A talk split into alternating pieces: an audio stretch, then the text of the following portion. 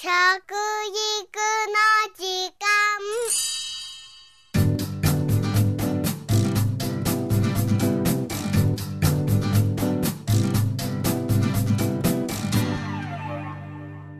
服部幸男です。食育の時間ポッドキャスト。先日平成22年度の食料自給率が発表されました。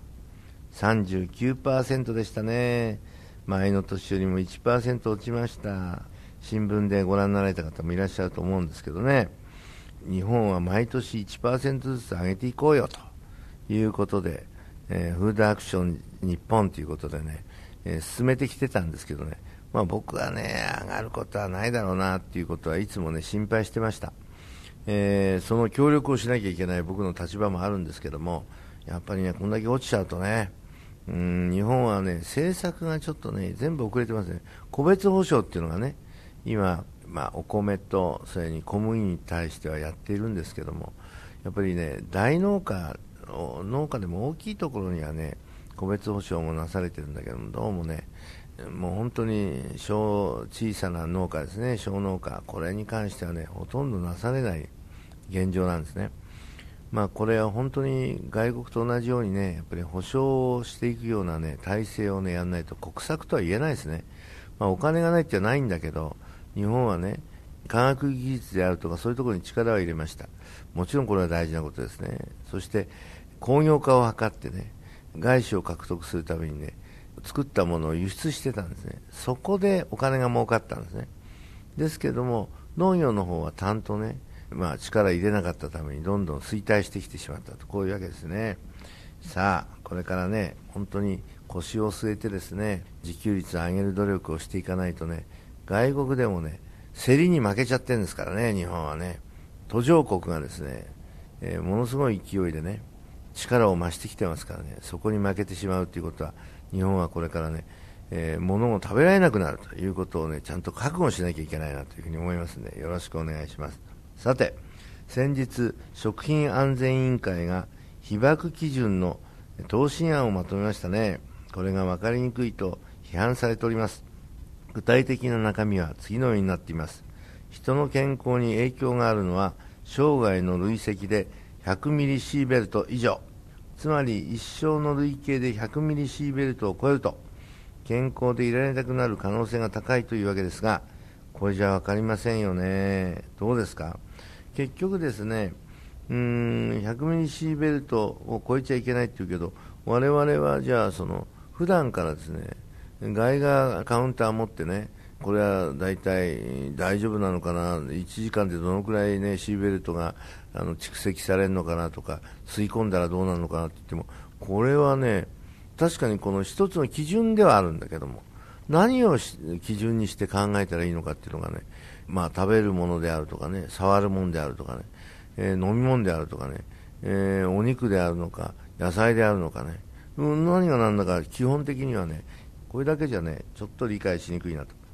今回の被爆基準は厚生労働省が食品安全委員会へ答申を求めたわけですから食品からの内部被爆の基準が示されるものと思っていたんですけども結局データが少なくて思うような答えが返ってきてませんでしたね。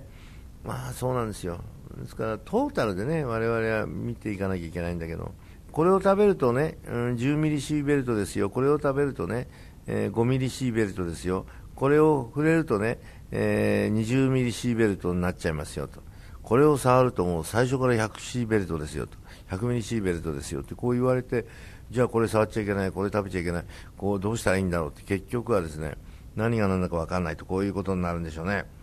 えー、コーデックス委員会ってこれあのヨーロッパにあるんですけど国際的な食品の規格を作っている機関があるんですがそのコーデックス委員会の数値を見ますと要素の場合は日本よりもっと厳しい数値が定められていますね。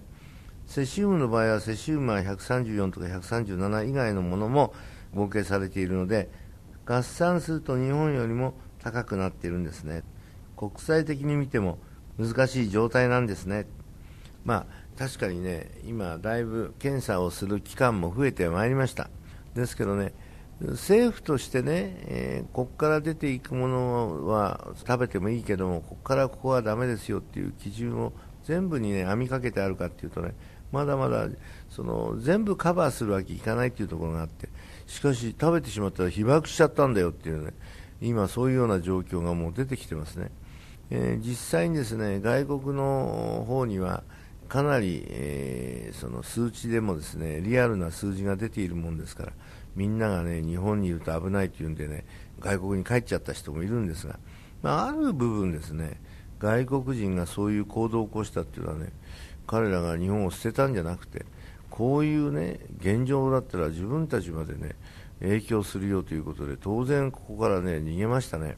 えー、これは当然だと思いますね。ここは来ないところっていう絶対のね保証があるんだったらねいいんですけど今あの、うん、ホットスポットっていうのが結構ね風の流れとかね大気の流れそれによってねあの東京にもホットスポットが何か所かあるんですね。